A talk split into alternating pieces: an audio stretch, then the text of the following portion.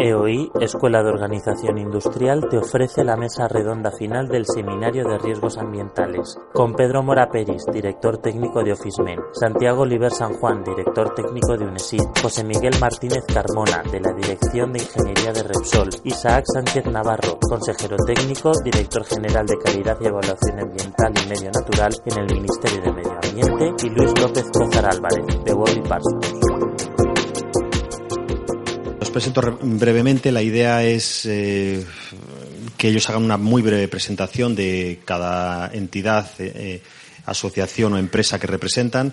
Pero bueno, está con nosotros al fondo, ya, ya ha hecho la, segunda ponencia después de Guillermina, Isaac Sánchez Navarro. Ya le conocéis. a su izquierda o a su derecha, según lo veis, pues está Pedro Mora Peris, que es el director técnico de, de la Asociación de, Cementos de, España, Oficemen. Eh, luego viene Santiago Oliver San Juan, que es el director técnico de UNESID, que es la Asociación Española de Empresas del Sector Siderúrgico. Y José Miguel Martínez Carmona, que es, eh, trabaja en el área de Dirección de Ingeniería de Repsol y bueno, pues es un, gran especialista en la materia, en análisis de riesgos y desde luego para nosotros, ya hablando de la empresa, es un cliente también muy particular y que nos enorgullece que esté hoy aquí para hablar también de lo que hace o lidera él en la parte Repsol. Sin más, yo creo que Isaac, si no quieres comentar nada, pues pasamos a Pedro. Es que yo es por abreviar, Isaac. Bueno. Pedro, sí. Buenos días y muchas gracias, Luis. Muchas gracias a, a Worley y a, y a eh, G Advisory por, por esta invitación.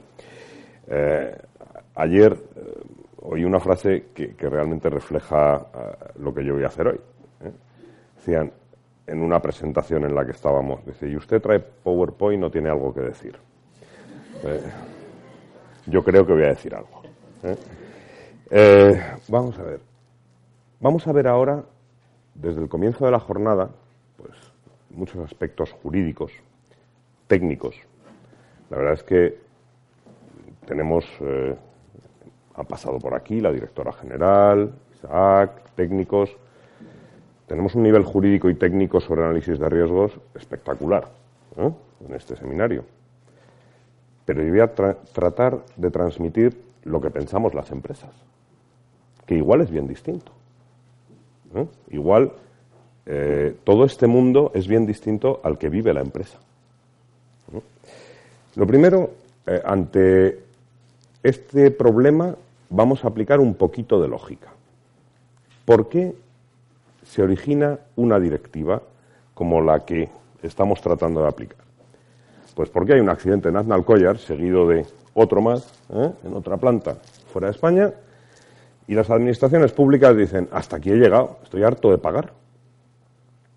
Yo tengo que pagar la reparación como administración pública, lo tengo que cargar a los presupuestos generales y no es lógico que el ciudadano pague lo que una empresa estropea. Entonces se monta una directiva, cuyo único fin es la empresa que rompa algo de nuestro medio ambiente tiene que repararlo. Perfecto. Eso es la responsabilidad medioambiental. Ya, pero es que tenemos un problema. ¿Qué político se atreve a quebrar una empresa porque tenga que pagar una reparación? Claro, hay empresas que si tienen que pagar una reparación, pues quiebran. Esas son empresas irresponsables, porque ante una obligación no habrán cubierto su riesgo. Y entonces se inventan algo llamado seguro obligatorio. Diga, mire, ¿eh? Eh, yo no tengo un seguro obligatorio por si eh, hago mal mi declaración fiscal. Sé que tengo un riesgo, sé que tengo una obligación con mi Estado, con la sociedad, y trato de hacerlo correctamente. Y si yo quiero asegurar algo, lo haré desde el punto de vista privado, que es como funciona en todo el mundo. La responsabilidad civil, la otro tipo de responsabilidades.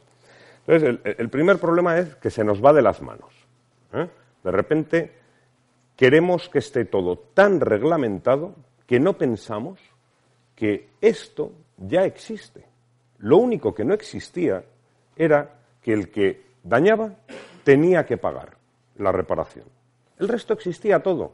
Los análisis de riesgos existían y todas las compañías de seguros hacen análisis y muchos consultores hacen análisis o bien porque las empresas, los directivos de las empresas quieren gestionar y cubrir sus riesgos o bien porque las compañías de seguros necesitan analizar qué riesgos tienen que cubrir para calcular las primas. Y nos hemos inventado un sistema diabólico, absolutamente diabólico. Esa es la primera cuestión. La segunda, hombre, por lo menos, por lo menos esta eh, directiva y esta ley ha servido para algo, para reconocer a aquellas empresas que tienen sistemas de gestión medioambiental. La primera vez ¿eh? Que los que tenemos ISO 14000 implantado vemos reconocido un diferencial con el que no lo tiene. Tenemos una parte positiva. ¿eh? Eh, pero claro, realmente yo alabo y, desde nuestro sector eh, alabamos eh, la buena voluntad y el ímpetu y la corrección de las reformas que se están haciendo ahora mismo legalmente, pero no seamos fariseos. Lo que había que hacer era quitar el seguro obligatorio y permitir al mercado y a los agentes del mercado de seguros, consultores, etcétera, que hagan su trabajo con las empresas y diferenciar a la empresa responsable de la irresponsable. Y esto es lo que no nos hemos atrevido a dar el paso. ¿Mm? Y andamos, pues, en una mezcla entre, bueno, unos sí, otros no, aquellos que parece que pueden tener más riesgo sí y otros no. Hay países donde esto funciona. Todas las empresas de mi sector tienen sus seguros para cubrir este riesgo desde un año y medio después o dos de que apareciera la ley. Y ahora viene la siguiente parte. ¿qué colisión hay entre toda esta normativa de análisis de riesgos que me piden hacer desde la norma española con los análisis de riesgos que de verdad hacen las compañías que van a asegurar? Porque esa es otra. A ver si para una planta voy a tener que hacer dos análisis de riesgos. Uno, de acuerdo a la norma, y otra, el que me va a hacer el asegurador. Ese es un punto clave, porque a mí como empresa lo que me importa es cubrir el riesgo. Yo tengo una responsabilidad, reparar. La asumo, la acepto y me parece correcto éticamente desde un punto de vista de responsabilidad social corporativa. Ahora, lo haré de forma eficiente, ¿no? Pues no. Tenemos todo un sistema administrativo que nos obliga a ser ineficientes. A mí me gustaría que aquí también hubiera alguien del sector seguros, porque claro, a mí lo que me gustaría es que lo que yo hago, pienso que de forma correcta para mi sector, luego el sector asegurador me dijera, está bien hecho y te lo voy a aceptar. Y en base a eso te voy a calcular tu prima. Ese es un punto clave, absolutamente clave. Eh, y luego las multinacionales. Claro, muchas de nuestras empresas son multinacionales. Y claro, no entienden nada de lo que está pasando aquí. Esto es una nueva barrera. Todo lo que estamos montando es una nueva barrera para empresas multinacionales que no entienden por qué España es distinto, por ejemplo, a la fábrica de cemento de Reino Unido o a la de Estados Unidos o a la de Alemania. ¿Y por qué aquí tenéis este follón? Pues porque hubo alguien que, siendo el más listo de la clase, dijo seguro obligatorio y después no hemos sido capaces, probablemente desde la industria, de convencer a los que han venido después de que lo que había que hacer era atajar de raíz el problema que era quitar el seguro obligatorio. Por supuesto, manteniendo la responsabilidad. Eh, entonces, bueno, ¿qué es lo que hemos hecho nosotros como sector cementero? Pues hemos, hemos ido a, una de las herramientas que entendemos eh, que es la más adecuada.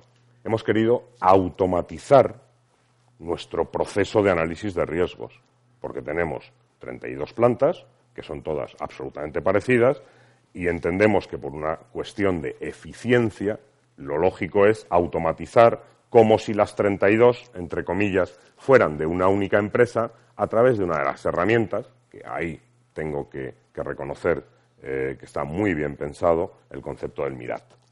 Sobre todo si se llega hasta el fondo, hasta esa herramienta informática, como la que acaban de presentar, que te permite realmente utilizarlo no solo como análisis de riesgos, sino como un elemento de gestión del riesgo.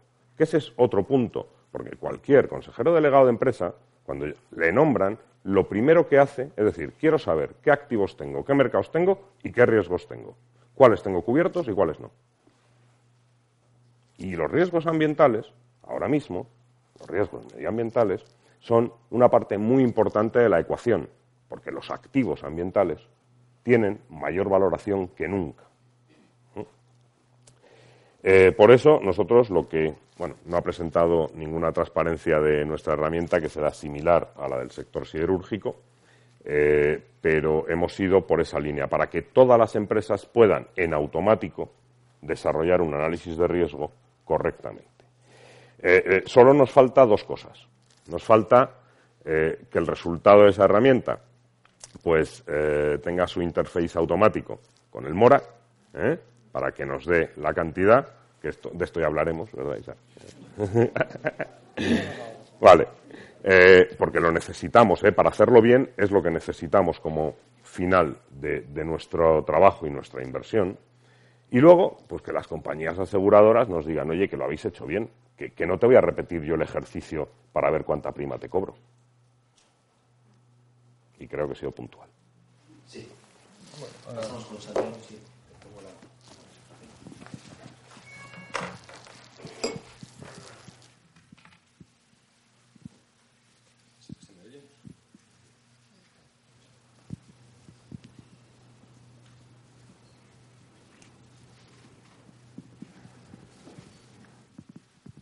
sí. Tengo presentación, pero espero tener algo que decir. si no, luego me lo contáis. A ver. os voy a contar nuestra experiencia en el tema de la gestión de riesgos ambientales y en la definición de un modelo para poder gestionarlos, porque no se trata de hacer un seguro obligatorio. O sea, como ha comentado antes bien eh, Pedro, a nosotros el seguro era una cosa que íbamos a hacer sí o sí. O sea, y la, y la obligatoriedad de la garantía sí o sí. O sea, nuestro sector el sector siderúrgico es un sector muy, muy altamente eh, asegurado. Aseguramos cambios, aseguramos pagos, aseguramos todo. Por lo tanto, ¿por qué no íbamos a asegurar nuestros riesgos ambientales? Entonces, nuestra experiencia, que lo fundamental que hay que hacer para hacer un buen trabajo es gestionar ojos. Gestionar muchos ojos. Uno, porque hay que tener mucho ojo porque los parámetros que se manejan son delicados. O sea, el saber si el riesgo de una tubería por falla por kilómetro es uno cada 10.000 años o uno cada 100 años o uno cada 10 años cambia mucho. Y segundo, que muchos ojos ven más que uno. Eso es fundamental. Ahora lo vais a ver porque os voy a contar casos prácticos que nos ha pasado durante nuestro propio desarrollo. Nuestro sector tiene una ventaja fundamental, que a diferencia de otras veces no fue la asociación nosotros el que les propusimos hacer algo en este tema, en este campo, fueron las empresas las que nos solicitaron que algo había que hacer porque querían hacer un buen trabajo. Los directivos de las empresas no querían asumir incluso personalmente un riesgo de la gestión propia de la empresa y la, gestión de un riesgo que, de hecho, desconocen en, la totalidad los efectos que podría tener, por lo tanto, las repercusiones económicas sobre, la propia empresa. Aquí os pongo el, el índice, me lo voy a saltar. Objetivos. El primer ojo, Ojo, es un tema serio y difícil, ya os lo he contado. Esto no, es, una bromita, es un tema que requiere ojos expertos. No es solo ambiental o de su departamento, es un tema que para hacer un buen trabajo tiene que involucrar muchos, muchos departamentos y desde luego el ambiental posiblemente no sea el más importante. Y no se trata solo de hacer una, faena de aliño para cubrir un expediente y unos requisitos legislativos. Eso ya lo hacemos todos porque las empresas serias cumplen sus requisitos legislativos. Por lo tanto, queremos pasar a algo que a las empresas les permitiera gestionar su riesgo y, gestionar hipótesis de riesgo. Quiero decir, una empresa va a hacer una inversión o tiene un riesgo y quiere saber qué pasa si. ¿Qué pasa si, si pongo una balsa de cantación? ¿Qué pasa si, si pongo un sistema automático de contención pirotécnico o lo que sea? Entonces, ojo, también lo he comentado, otro ojo, no, vamos a tener éxito si la involucración real de las empresas no existe. O sea, eh, que una asociación intente pelearse con sus empresas para hacerles ver los beneplácitos de un sistema así, el beneplácito de un sistema así, no va, a ir a, no va a llegar muy lejos o no va a llegar muy lejos seriamente. Segundo, esto ya es un tema práctico. 300 ojos ven más que 30. En nuestro caso, hemos calculado que habría habido unos 150 técnicos de verdad involucrados por parte de las empresas en ver, en hacer, eh, bueno, luego voy a completar. 150 técnicos más directivos. No solamente en medio ambiente, lo he dicho que es muy importante, de seguridad, higiene, de mantenimiento, de proceso, ingeniería, etcétera. Hemos calculado que aparte del tiempo que ha dedicado la, ingeniería especializada, ahí es donde pongo que son buenos ojos, no valen los ojos de cualquiera para, hacer el trabajo del desarrollo del modelo, Hemos estimado que estamos entre 2.000 y 3.000 horas de técnicos específicos de las empresas que han revisado documentación, que han recopilado documentación, etcétera.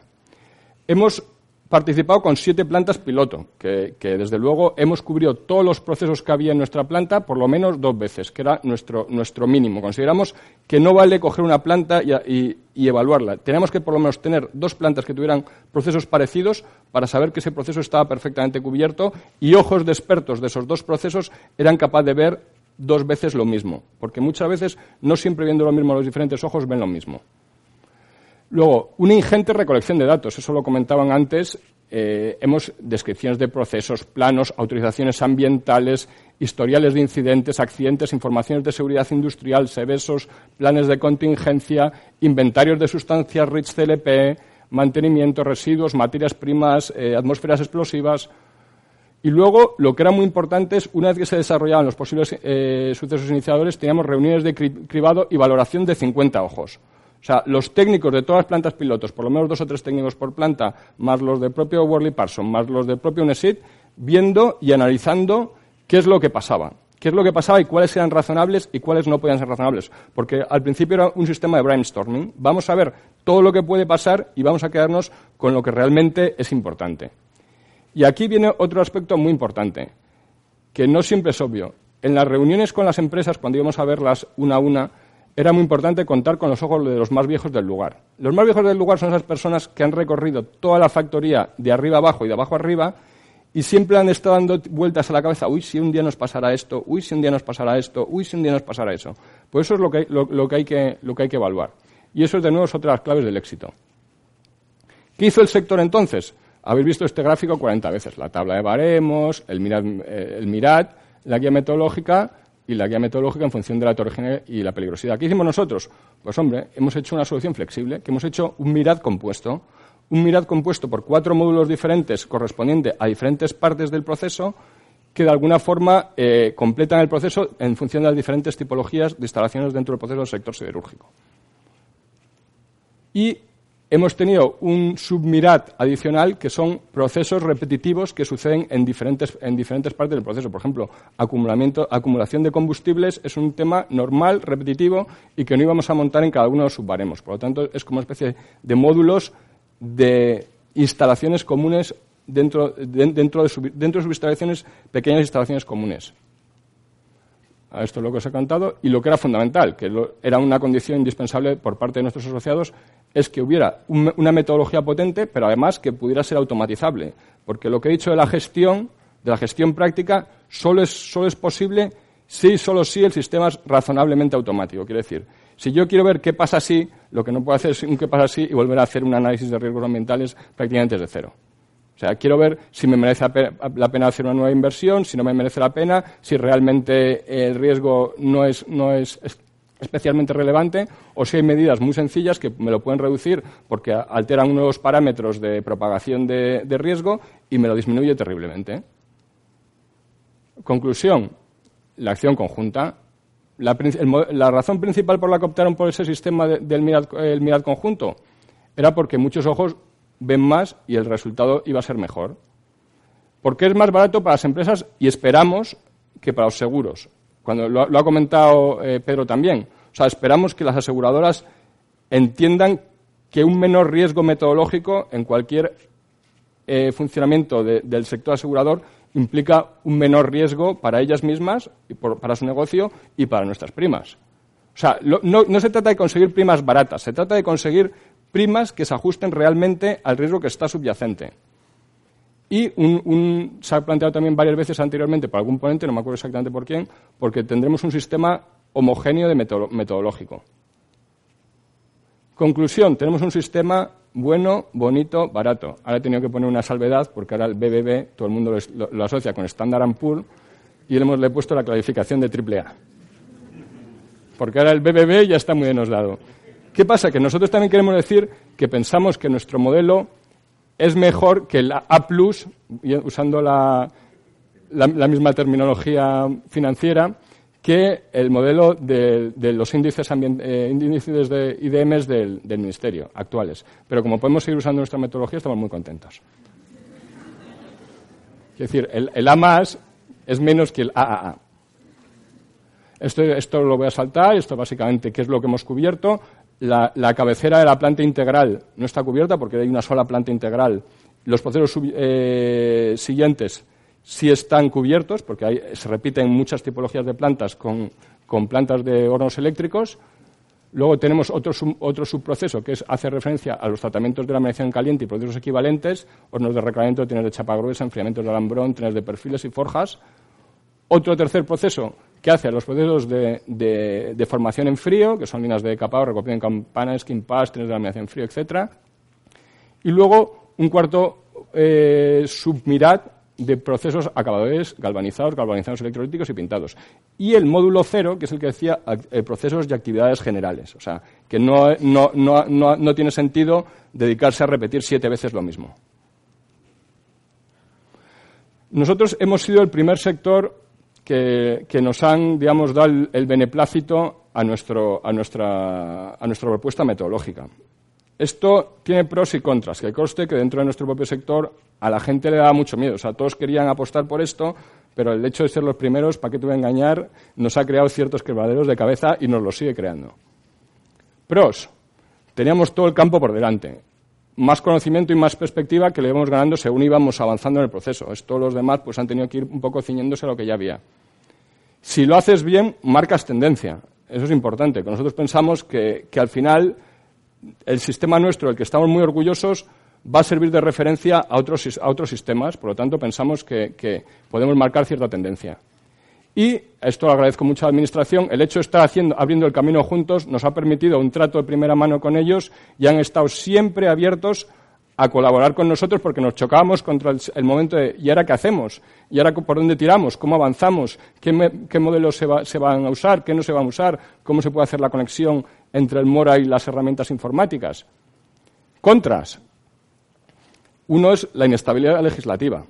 Como habéis visto, hemos tenido una ley, una modificación de la ley, va a haber otra modificación de la ley, un real decreto, modificación del real decreto, orden ministerial y modificación de orden ministerial. Por lo tanto, siempre estamos hablando, oye, por lo menos no nos, no nos echéis por tierra el trabajo que ya hemos hecho. O sea, que, que, el, que AMAS no anule la AAA. Luego, ah, por supuesto, ampliaciones y modificaciones de, alcances. Por ejemplo, en nuestro primer modelo ya habíamos eh, eh, contemplado la inclusión al principio de incluir los estuarios. A nosotros nos parecía un poco absurdo que los estuarios, ríos, riberas quedaran exentos de una valoración más correcta. ¿Qué pasa? Que nosotros tenemos dos o tres plantas que están en estuarios y ríos. Nos dijeron, oye, ¿qué pasa? ¿Y lo mío, y lo, mío qué? Que yo también le estoy pagando. Vale, pues entonces ya se incluyó lo de estuarios, estuarios y ríos.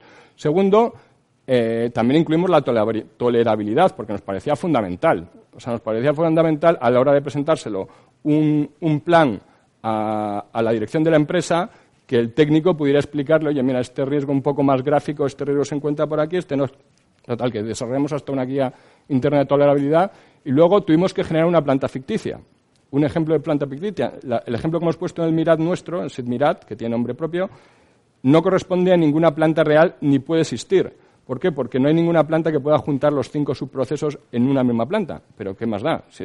De hecho, la hemos puesto la planta, creo, por en medio León, o no sé, no, sé dónde ha caído, pero algo por ahí, tampoco hay ninguna. Pero hemos, generado una, planta ficticia que tenía los cinco módulos para poder analizarlo y, que el Ministerio tuviera su ejemplo, su ejemplo práctico. Otro tema es lo que he dicho, que hemos tenido un trabajo lento porque al final nos encontramos con, bueno, tal, vamos a tirar, no sabemos, vamos a esperar a ver qué pasa en la, en la modificación legislativa, etcétera, etcétera, etcétera. Y esto nos pasa a todos, el miedo al vacío, el miedo a la hoja en blanco. Eso es una cosa que, no es que hubiera hoja en blanco, pero, pero en, la combinación con lo que podía ser un Mirat sí había más, más vacío. Nuestro proyecto, para que veáis, arrancó en noviembre del 2008 internamente cuando las empresas nos dijeron, oye, hay que meternos, nos tenemos que meter en esto y nos parece. Eh, el arranque real, ya con, la consultora, fue en noviembre del 2009. Fijaos dónde estamos. Estamos ahí donde estamos, en la guía de tolerabilidad de protección civil acabada, que ya la tenemos, Y ahora eh, estamos intentando con el Ministerio ver cómo nuestra herramienta informática se puede comunicar con el Mora para que podamos hacer escenarios y cálculos de alternativas en un modo razonablemente dinámico. Eh, esperamos que cuando acabe esto, que esperemos a ver si pudiera ser este mes, eh, entrar en la fase de evaluación de las siete plantas piloto, que hagan su, lo apliquen a sí mismas para, para contrastarlo correctamente y que pueda entrar en producción el tercer cuarto del 2012. Por tanto, aquí voy a, ya resumir mis conclusiones y recomendaciones. Fundamental, ojo, involucración del sector. Si el sector no está involucrado, nosotros recomendamos terriblemente hacer, un trabajo en conjunto. Es más, más, por lo que digo, ven mucho más ojos que los ojos solamente de una propia empresa. Eh, la visión horizontal es fundamental. Segundo, que la herramienta tiene que ser una herramienta de gestión, porque al final acaba siendo una herramienta de prevención del riesgo. O sea, no se trata solamente de, a ver, eh, mi garantía financiera, eh, 2.300.000, ah, vaya, lo tenga que constituir, vaya, qué mala suerte. No, es, ese, el, no es el espíritu, pensamos. Y luego hemos hecho una herramienta triple A. Pensamos que esta herramienta se podría usar para otras legislaciones que están surgiendo y que incluyen de alguna forma epígrafes referidos a la gestión de riesgo. La IPPC, suelos, eh, suelos y, residuos, supervisión de, instalaciones industriales. O sea, el hecho de estar haciendo un modelo potente, la Administración lo debería tomar, ah, bueno, pues como esta directiva concreta o este, esta ley al llegar al ordenamiento jurídico español eh, incluye esta, esta, esta, provisión concreta sobre el tema de riesgos, de riesgos ambientales, voy a usar la herramienta que para eso la han hecho. Y ya espero haber tenido algo que contar.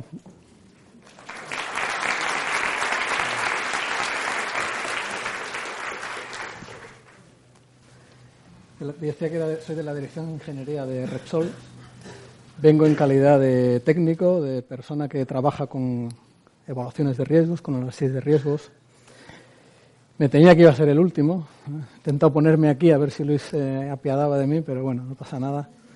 Voy a tratar de, ser breve y de, mm, casi reflexionar sobre todo lo que hemos hablado aquí y pensando en la gestión de los riesgos ambientales. Voy a pasar un poco de los temas de constitución de garantía financiera, de incluso de los análisis cuantitativos de riesgos, que yo creo que es algo que focaliza demasiado la atención y no ayuda al foco de la ley, como ha apuntado la directora esta mañana, que debe ser la prevención de los riesgos. las compañías, al final, no deberíamos pensar en, lo finalista, que es el tener que afrontar eh, daños ambientales y repararlos deberíamos pensar en cómo evitar que esos daños se produzcan. Entonces, en ese, de una forma muy sencilla, esto lo, podría haber complicado mucho, haber seguido hacia, escalando, pero al final las compañías tenemos que ser conscientes de dónde estamos. O sea, al final estamos ocupando un espacio físico que por lo general es completo, es complejo y que tiene sus receptores ambientales y debemos conocerlo bien. Si no conocemos bien el medio físico en el que estamos implantados, es muy difícil que podamos gestionar. No podemos gestionar, pero es que no podemos, no podremos calcular nuestros riesgos, no podremos alimentar esas herramientas más o menos complejas, patinetes o Ferraris. No podremos hacerlo si no conocemos nuestro medio físico de implantación. Sobre todo esto, sobre este medio físico y sus receptores ambientales, pondremos nuestras sustancias, nuestros equipos, formaremos a nuestros trabajadores, construiremos de acuerdo a estándares, lo que sea, pero estamos en un medio físico que es el que podemos dañar. Tenemos que conocerlo bien. Y con esa visión, cuando podemos maximizar esto, es en la fase de diseño. En la fase de diseño podemos elegir la implantación, más o menos, más o menos. Nosotros ya tenemos algún caso. La mejor experiencia de gestionar riesgos ambientales que yo he tenido hasta ahora es trasladar una planta 800 metros. Y fue inmediato. O sea, le mostramos al promotor una, parte de nuestra compañía. Le mostramos las diferencias entre instalar una planta en un sitio e instalarla 800 metros más allá. Tenía unas ciertas complicaciones logísticas, pero lo entendió inmediatamente. Dice, no, es que lo que me estás diciendo me evita una cantidad de gestiones posteriores a futuro, aparte de las responsabilidades ¿no? por daños ambientales que implicaba, que potencialmente implicaba, que lo vio inmediatamente. Tiró a la basura una ingeniería de, no sé, 300.000, 400.000 euros lo que hubiese costado esa ingeniería, que ya estaba bastante avanzada, dijo, empezamos de cero. Ahora, ¿por qué le convencimos? Porque conocíamos muy bien el medio físico de implantación. Pudimos decirle la diferencia entre implantarse en un sitio o en otro. Cuando uno empieza a operar, hombre, puede hacer algunas cosas sobre el medio físico, puede limitar la dispersión de contaminantes, puede interceptarlos, barreras de interceptación, puede hacer algo de eso, pero poco. No, es siempre un cero, era una, cosa, una cuestión más visual lo de poner el aspa. Igual que lo de aquí, sí que puedes hacer mejoras en tus equipos, en tus operaciones, formar a la gente, poner detectores de sobrellenado, poner detectores de fugas, poner sistemas de instrumentación que te ayuden a que determinados escenarios accidentales no se pongan de manifiesto. Pero siempre va a ser sobre lo ya construido. Y eso siempre es más difícil que haciéndolo durante el proceso de ingeniería. No nos olvidemos de los procesos de ingeniería, de las fases de diseño para gestionar los riesgos ambientales. Es fundamental, si tenemos la oportunidad.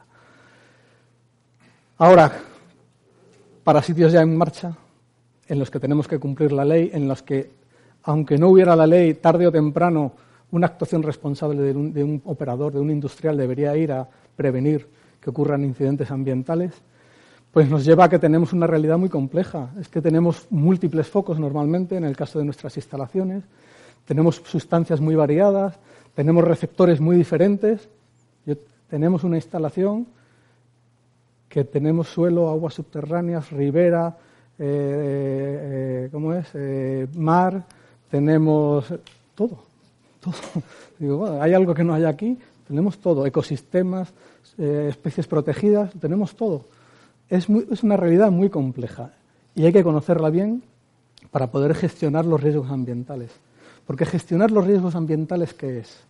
No es hacer una cara, no es constituir una garantía. Yo, si soy el director de una refinería, pues qué bien, me han hecho un trabajo perfecto, tengo aquí el análisis de riesgos o la herramienta o lo que sea. Ahora, los riesgos de mi instalación son los mismos el día antes de acabar el estudio que el día después. Los mismos.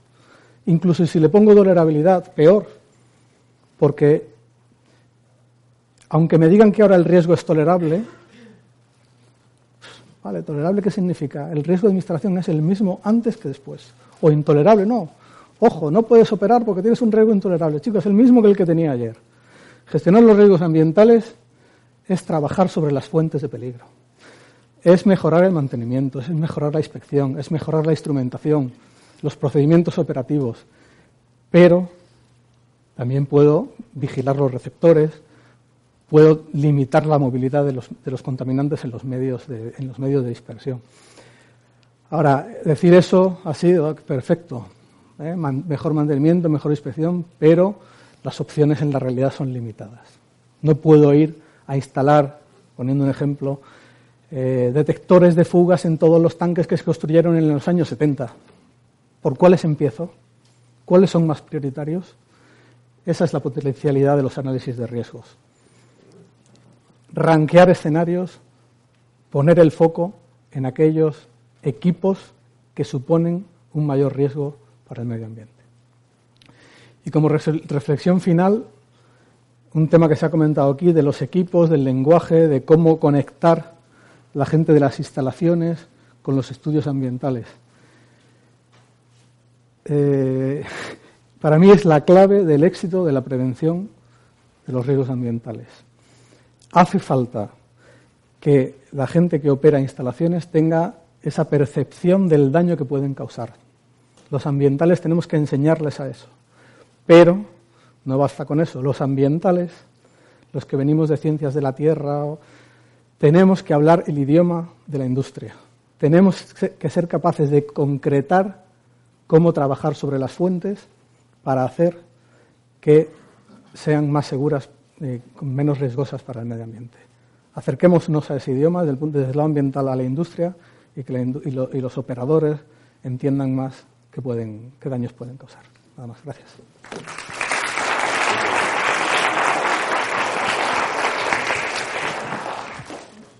Sí, te, paso el micro.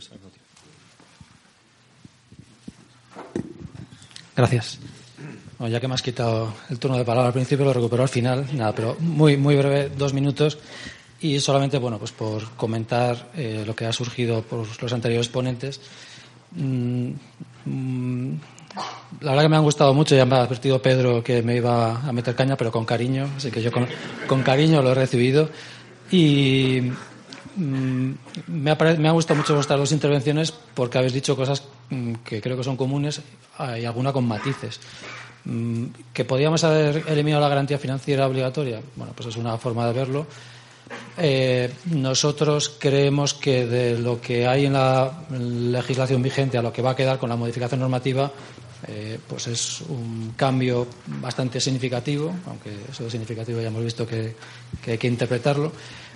Y sobre todo, enlazando con lo que decía eh, Santiago, lo que no queríamos bajo ningún concepto es que aquellos sectores que ya habíais iniciado el camino de hacer análisis de riesgos ambientales individuales o sectoriales, aunque fuesen voluntarios, que eso de repente se encontrase, ¿y yo para qué he hecho esto? No, pues porque creemos que es una herramienta, como vosotros habéis reconocido, que os ha sido muy útil, que está siendo muy útil, y yo me quedo con eso, con que esta ley va va de que eh, va de que hay un artículo 45 de la Constitución que dice que todos tenemos derecho a, tener un medio ambiente adecuado. Eh, funcionarios, empresarios, ciudadanos en general, porque todos somos ciudadanos. Y eso lo tenemos que cuidar, pues, mm, procurando que no haya accidentes y las herramientas de análisis de riesgos pues, son una herramienta que, que, ayudan, que no regula todo lo que aquí se ha apuntado a la gestión del riesgo, porque bueno, que la ley de responsabilidad medioambiental tampoco tiene como objetivo salvar el mundo occidental. Quiero decir que tiene el, ámbito que tiene y el alcance que tiene, pero la gestión del riesgo pues ya corresponde a los que tenéis que gestionarlo y no hace falta regularlo. Y por otro lado, eh, la ley también debe asegurar que si ocurre la desgracia de que ocurre un, daño, que, el sector industrial evidentemente no está, está deseando que no ocurra, pero si ocurre, que se repare y se repare con las garantías suficientes y que si además hay una garantía financiera obligatoria complementada con otra voluntaria, pues mejor para la, para la, empresa y en general mejor para la sociedad. Entonces, yo celebro que, mm, yo me quedo con lo positivo, que lo que, lo que he escuchado de vosotros es que os está sirviendo mucho los análisis de riesgos sectoriales y pues yo creo que es un éxito de la, de la normativa. En cuanto a mm, lo que comentaba eh, Santiago de, de, que fuese también reutilizable y la AAA y la eh, es verdad que el, IDM, claro, lo que mm, por un lado se nos demandaba simplificar el procedimiento de, determinación de la garantía financiera y eso tiene, tiene un coste, entre comillas, tiene el coste de que tomas ciertas asunciones. Pero es verdad que con la metodología vigente también hay un grado de incertidumbre muy elevado asociado a, como han comentado los anteriores ponentes de Borri y Parsons, a que los eh, digamos, la determinación del daño medioambiental, la afección del daño, la, cuantificación, pues utilizas modelos de difusión. Esos modelos de difusión, pues, pues eh, te tienes que creer también que los datos que entran son fiables. Entonces, hay un grado de, de, en fin, de incertidumbre también asociado a eso que hace que el balance, nosotros creemos que el, el orden de magnitud que se obtiene con la metodología modificada a con la vigente va a ser el mismo. Y de nuevo está, por un lado, a que el operador, si quiere cuantificar y monetizar todos los escenarios, puede hacerlo perfectamente para afinar su garantía financiera, ampliarla a las medidas de reparación complementarias compensatorias, lo que quiera. Y además, y atendiendo a una solicitud que además nos hizo personalmente UNESID, se incluye en el reglamento una disposición transitoria que dice que aquellos análisis de riesgos elaborados con la redacción vigente ahora pueden ser utilizados eh, para, constituir garantías financieras. O sea, que aseguramos, y esa es una premisa, lo he indicado en la ponencia de esta mañana, que el 100% de del esfuerzo sea reutilizable. Y ya por aclamación popular, lo de la conexión mora con el, con el MIRAD, aclarar que, bueno, que, no va a ser, estamos trabajando en, esa conexión, que va a ser gratuita y disponible para todos los sectores. Y bueno, en breve nos eh, estamos terminando un documento metodológico que, bueno, que lo vamos a seguir trabajando y eh, con la colaboración de, de, UNESID, en este caso concreto, y, de todas aquellas empresas que, quieran o asociaciones que quieran estar involucradas, pues se, se, va. El resultado final es que va a haber un, un módulo de eh, web que permita conectar los mirats electrónicos con la herramienta Mora de modo, de modo que no haya que introducir manualmente todos los datos que requiere la herramienta para funcionar. Que por otro lado tampoco, si no se puede hacer manualmente y no hay ningún problema, pero bueno, esto permite dar un paso más en la agilización y en la mejora y que es lo que queremos, es facilitar la vida a los operadores en la medida que podemos desde, desde la Administración. Y respecto a si la validez de los análisis de riesgos, respecto a eh, si el sector asegurador lo va a aceptar, pues yo casi daría la palabra al sector asegurador. ¿no? Yo, nosotros tratamos de la Administración de, trabajar con todos los sectores implicados, incluido el sector asegurador, y entiendo que sí. Además, bueno, pues yo creo que eso lo van a explicar, lo podrían explicar mejor ellos y tal vez podrían haber estado aquí, pero bueno, yo creo que están, están presentes y no sé si querrán intervenir. Vale, no, quédate con, sino con el micro porque, Pedro, lo siento, sino es que nos hemos pasado de la hora, ya 10 minutos, y yo no quería de ninguna manera dejar al menos 10 o, o 15 minutos de que podáis expresar algunas preguntas, ¿no? Eh, entonces, sin más, yo creo que es una oportunidad muy interesante. Hay tres sectores muy representativos y, el sector y bueno, la administración central. Yo creo que hay que aprovechar este momento. Sin más os dejo. Yo no sé quién está. Ah, pues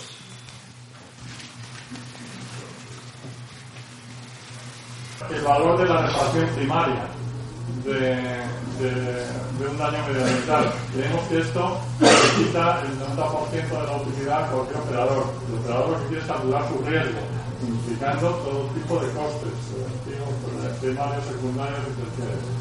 Eh, eh, sobre todo, esto gana mucho peso con el nuevo artículo 17 bis, en el cual se eh, dice que se quiere promover, cosa idea muy, muy plausible, la realización voluntaria de los análisis de riesgos medioambientales. Alguien que realiza de forma voluntaria los análisis de riesgos medioambientales ya no le interesa para nada el cumplimiento de esa obligación de prestar una garantía financiera, lo que quiere es evaluar su riesgo.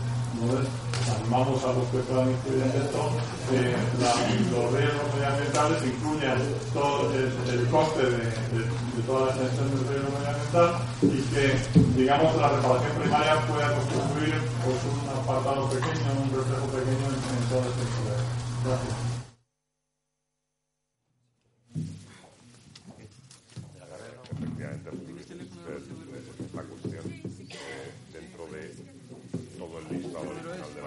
Y lo que va a quedar ahora, IPPC, SBS y tal, pues eh, habrá empresas que se lo han tomado en serio desde el principio y empresas que ni siquiera saben de qué va esto todavía. ese es el elemento eh, diferenciador. Eh, eso es por lo que el sector cementero apostó por una herramienta de máximo nivel y de gestión. vamos a rebufo de, nuestros hermanos mayores, que son los que tienen más dinero, pero, pero eh, eh, el modelo es el mismo. Eh, pero claro, lo que queremos es que se diferencie. Ojo, que cuando una empresa cementera, pongo el caso nuestro, haga su gestión del riesgo y sus análisis de riesgo evolutivos en el tiempo, porque eso es hacer la gestión del riesgo, ir modificando parámetros de tu instalación para ver cómo evoluciona tu riesgo. ¿eh? Y, por supuesto, tenga sus seguros, que ya los tienen, y lo sabéis perfectamente, las grandes empresas eh, tienen sus seguros ya, ¿eh? a pesar de que todavía no estén las herramientas. realmente haya una diferenciación con aquel que hace un análisis de riesgo, una foto un día, contrata un seguro ¿Cuál es la diferencia? Y. Exacto. Eso es lo, que iba a decir yo antes. Eh, de hecho, tenía puesto en mi presentación, lo comenté, es el, el IDM versus lo que estamos haciendo nosotros. Para nosotros, el IDM, hablando en riesgos, efectiva, en, en, incertidumbres, efectivamente, ambas metodologías, toda, cualquier metodología de gestión de riesgo de incertidumbre, porque tendrías que tener 10.000 eventos para definir una curva clavadita de cómo va, cómo evoluciona y aún así no, sería tu curva, sería la curva media que nunca es la tuya. Pero es como, el IDM es una especie de más una foto fija y nosotros hemos hecho, hablando en el lenguaje de, programación de videojuegos, el motor gráfico. Nosotros tenemos el motor gráfico y además una condición que le pusimos en su momento a Worley Parson era que todos los parámetros fueran modificables y todos quedaran perfectamente identificados cada vez que se hiciera una corrección. ¿Por qué he modificado que mi condición de fugas por cada kilómetro de tubería, en lugar de ser uno por cada mil años, es uno por cada 10.000 porque la, la mantengo cada año hago una revisión kilómetro a kilómetro, si fuera el caso, pero tú lo escribes y por lo pronto queda transparente para el sector asegurador, que al fin y al cabo el que va a responder ante nuestro. O sea, es, el sector asegurador, yo digo muchas veces, es la red de seguridad, no va, no va a firmar en barbecho nada. O sea, yo no lo haría si yo fuera una aseguradora. Por lo tanto, espero que no lo hagáis vosotros. Mm, sería tirar piedras contra. Lo que quiero es que sea razonable el riesgo intrínseco con la, con la, con la prima, o sea, que, no es, que, que, responda por lo que tiene que responder y, no responda por lo que no tiene que responder. Un, ejemplo, José Luis, de, esa gestión y, también nosotros hemos hecho tres módulos, el de fábrica de cemento, el de cantera, mina de arcillas, calizas, ¿eh? y el de gravera. Bueno, pues eh, cuando salga el Real Decreto, el de cantera y el de gravera estará exento y no nos importa. Porque son instalaciones que tienen nuestras empresas y que a veces están cerca, al lado, integradas dentro de nuestros emplazamientos productivos. Y al final tú tienes que gestionar el riesgo también. Que habrá algunas canteras que por estar en la misma autorización integral, eh, ambiental integrada que la fábrica de cemento tengan la obligatoriedad también de estar incluida en el análisis, por supuesto. ¿eh? Pero eh, realmente lo que tú generas es esa herramienta sectorial que tiene que valerte para diferenciarte del que no cree en Dios. Hola, soy Antonio Blasco de la empresa Holcim. Eh, bueno, estoy viendo que estáis muy avanzados, que gestionáis muy bien los riesgos, que habéis definido una serie de cosas para, bueno, para evaluar los riesgos ambientales sobre las aguas, el suelo, y hay una cosa que sale todos los días en los periódicos y que, bueno, os animo a que sigáis evaluando, que es la, bueno, eh, los riesgos a los que se enfrenta, digamos, el mundo occidental, que es el, cambio climático. Entonces, pues bueno, animaros a ver si que tengáis eso en cuenta y que desarrolléis técnicas para hacer análisis de riesgos de ese posible efecto. Bueno, y me siento yo un poquito llamado. Eh, realmente lo que hemos intentado hacer nosotros en nuestras breves explicaciones es referiros sobre todo el potencial que tenemos en España. No Worley Parsons, tampoco voy a meter aquí con este tema, lo refleja el cartel, 166 oficinas, eh, 38, 40.000 empleados y tenemos potencias en, muchos países, sobre todo en, temas de herramientas. ¿no? Eh, no te quiero decir sí a todo, pero vamos, que lo que te diría que lo que no hacemos, lo que hacemos casi todo y lo que no hacemos también lo hacemos o buscamos las soluciones. Luego lo hablamos. Esperamos que, También quería decir, además, que el Ministerio sé, que está trabajando en ello, porque me han involucrado. Están trabajando también en la gestión del riesgo, del riesgo climático. O sea, eh, las medidas de mitigación en función de los diferentes escenarios, ¿qué, ¿qué coste van a tener o qué coste podrían tener? ¿O qué reducción de coste tienes si actúo Imagínate en una zona que puede llegar a pasar a ser inundable por, por recurrencia de, mayores avenidas de agua, anticiparte a esos riesgos que también pueden suceder, pero eso ya esté de esta, esta charla, creo. Tiene que ver con riesgo, también es verdad. Para que, quede claro, es una idea. el Ministerio trabaja en muchas líneas, pero vamos, que queda totalmente fuera del ámbito de, de la ley, o sea, para que no haya confusiones. No, iba a apuntar eso, que en el ámbito de la ley de responsabilidad ambiental estaría fuera. Ahora, las empresas, lógicamente, nos, nos preparamos para los riesgos derivados del cambio climático.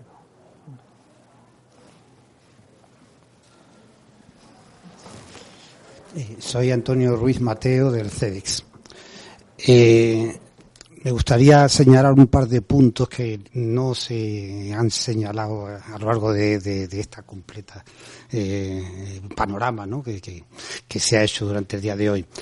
Uno de ellos es que entre los diferentes objetivos que puede tener el análisis de riesgo, que aquí se ha hablado desde la propia gestión interna de la empresa para identificar cuáles son los eh, puntos donde se debe actuar porque una inversión tiene un, un, mejor rendimiento, un mejor aprovechamiento, o para establecer la garantía financiera, que solo cubre el 10% y es solo de una parte de los daños, los primarios, pues uno de ellos, del que no se ha hablado, es el análisis de riesgos desde el punto de vista de lo que supone de presión sobre el medio ambiente en forma de incremento del riesgo.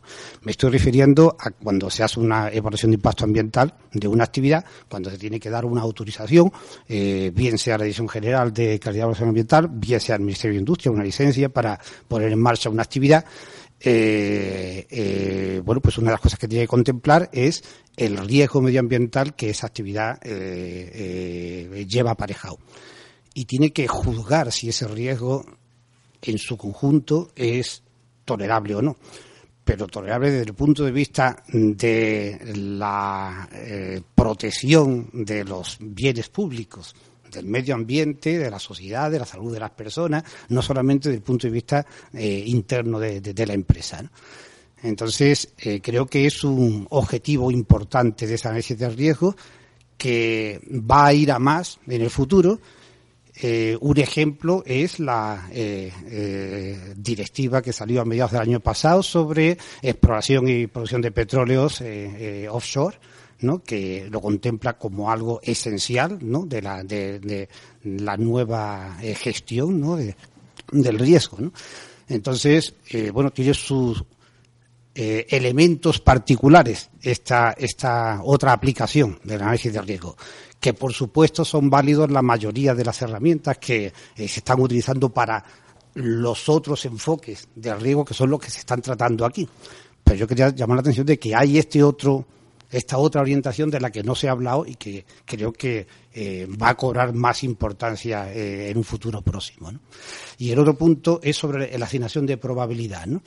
En los análisis de riesgo, la probabilidad asignada tiene una gran importancia porque el riesgo es directamente proporcional a la probabilidad, mientras que solo es directamente proporcional al logaritmo de las concentraciones mm, que se puedan eh, dar como consecuencia de un, de, un derrame.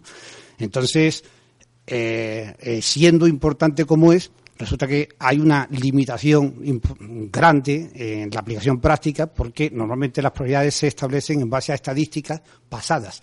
Durante se necesita un tiempo relativamente largo porque se trata de asignar probabilidades de sucesos raros. Entonces tiene que pasar bastante tiempo para que haya un número de casos, de accidentes, suficientes como para que la probabilidad calculada eh, sea fiable. Entonces, la tecnología va mejorando y, sin embargo, ahora el análisis de riesgo, aplicamos riesgo de situaciones anteriores que normalmente tienen eh, probabilidades más altas que, mm, que las actuales pero el problema es que no hay datos, no hay forma de hacer una extrapolación a futuro para tener en cuenta en cuánto va a mejorar el tener una mejora tecnológica. Eh, ¿Cuánto va a mejorar que eh, sobre la probabilidad de que se rompa un brazo de descarga de, un eh, buque, ¿no? porque se ha puesto un sistema automático y una alarma que salta a, los 10 segundos? ¿no? Habría que ver qué probabilidad tiene de fallar ese sistema automático. Es decir, que eh, hay un, inconveniente de base importante eh, para hacer los análisis de riesgo en la asignación de probabilidades, que ahí habría que trabajar y una de las cosas más útiles para eso sería que se publicaran más datos de los incidentes que se producen, aunque no sean catastróficos, aunque no salgan de la propia empresa.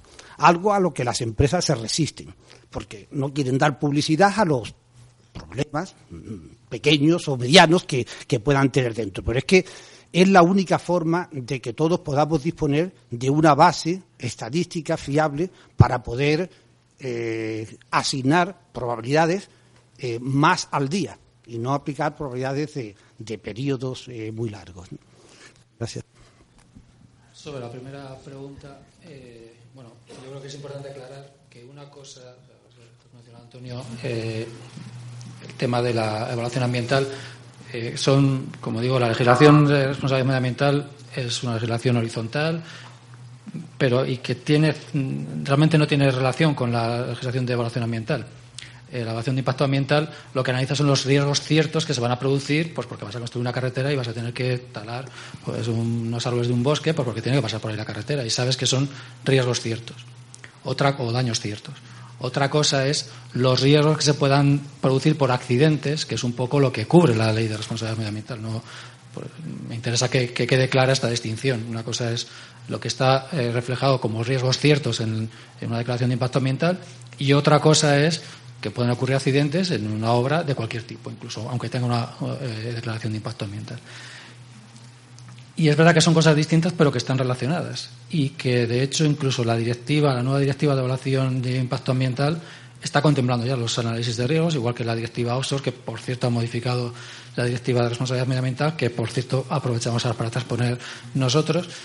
Y, y es verdad que, además, no, no en todos los Estados miembros, como he comentado antes, la garantía financiera se basa en un análisis de riesgos. el análisis de riesgos no aparece en la directiva de responsabilidad medioambiental. Nosotros lo hemos introducido como una novedad que creemos que es útil, como se ha escuchado aquí, y, pero que me interesa aclarar que son temas distintos. Habrá que ver, es verdad que se están pidiendo análisis de riesgos, eso es una cosa que también se ha dicho por los anteriores ponentes, que tienen alcances distintos y ya nosotros nos gustaría, y en eso estamos, en tratar de que, eh, digamos, no duplicar el esfuerzo de análisis de riesgos a los, a los operadores, que no por distintas legislaciones se, se, pidan cosas distintas. Lo que queremos es que se pueda reutilizar la información de un análisis de riesgos, sea al 100% o al 90%, para hacer otro tipo de análisis de riesgos. Y, por ejemplo, el que tenga un, un análisis de riesgos SEBESO hecho, tiene el 9% del análisis de riesgo medioambiental, ya la información de base la tiene. Entonces, eh, pero eso, que, que no se confundiese entre evaluación de impacto ambiental y riesgos por accidentes, que es lo que cubre la, legislación de responsabilidad medioambiental.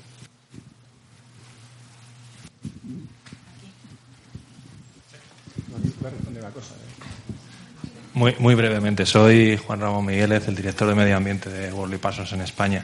Un poco por matizar las palabras de Isaac, es cierto que son aspectos eh, distintos de, una misma situación, pero digamos que una buena práctica que se viene realizando durante muchos años, sobre todo para, aquellas, para aquellos eh, proyectos eh, es que no solamente se analizan los riesgos ciertos, sino que además se tenía en cuenta el, el, ACR, ¿no? el análisis cuantitativo de riesgos que se hacía simplemente para cuestiones de seguridad, de bueno, pues muertes, etcétera, ¿no?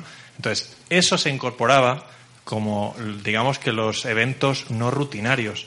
No solamente se analizaban la, digamos, la actividad operacional normal, sino además esos eventos que son no rutinarios, que son accidentes. Entonces eso formaba parte, al menos, de una buena práctica que, bueno, por lo menos nosotros llevamos haciendo al menos 10 años eh, con plantas, incluso aquí en, en España, ¿no? Pues regasificadoras y cosas por el estilo. Una simple matización. Yo solamente quería hacer un. Ah, bueno, ya, se me había olvidado. Un comentario respecto al tema de los riesgos. Bueno, primero quería hacer una aclaración que mi compañera amiga Conchita Moreno me dijo que tenía que decir que aquí, de hecho, hay unos cuantos que somos de la EOI, por lo tanto, felicito porque. Y que precisamente por eso que al final se puede llegar a trabajar en cosas relacionadas y que os anime porque sé que hay muchos alumnos o sea, que os animo porque al final, efectivamente, con el tiempo se puede, se puede trabajar en, el ámbito de aplicación. Y respecto a los riesgos, efectivamente, hay mucha información sobre accidentes graves. Es que, claro, generar luego el parámetro concreto de propagación de riesgo es muy complicado en accidentes que no son muy graves, porque realmente no se hace el estudio lo suficientemente profundo para saber exactamente un pequeñito derrame qué fue lo que lo propició. Ah, pues sí, mira, fue la picadura de una tubería. Pero fue la picadura de la tubería, la pregunta es, como toda la propagación de riesgos, ¿por qué? Porque a lo mejor fue porque eh, no era la adecuada la composición del acero al material que iba a pasar, no eh, estaba sometido a estrés térmico o estaba sometido a estrés, a estrés eh, de vibraciones, fatiga. O sea, es muy difícil para. Cuando hay un daño catastrófico, se hacen estudios serísimos y está mucho mal, pero para pequeños eventos es complicado, que estaría muy bien, que nadie dice lo contrario, pero es complicado. seguramente es, ahí se apta más por el sistema de la curva de Gauss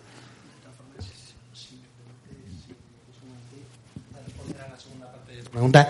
Eh, sí que hay bases de datos de probabilidad. Es cierto que no son todo lo completas que queremos. Es cierto que a veces no encontramos el suceso, que estamos buscando el factor, pero se trabaja sobre ello y hay bases muy, muy detalladas. Además, cuando haces un estudio en detalle, el propio fabricante te puede dar tasas de fallos, tasas de fiabilidad que te pueden ayudar con un árbol de fallos a determinar esa probabilidad, que era un caso ya muy avanzado, muy concreto con el que estabas hablando, en el que a lo mejor no tienes una simple rotura, sino que tienes un fallo más en un sistema complejo y tienes que integrar el sistema de detección, el sistema de corte, sistemas de sobrellenado para todo eso se puede, se puede hacer.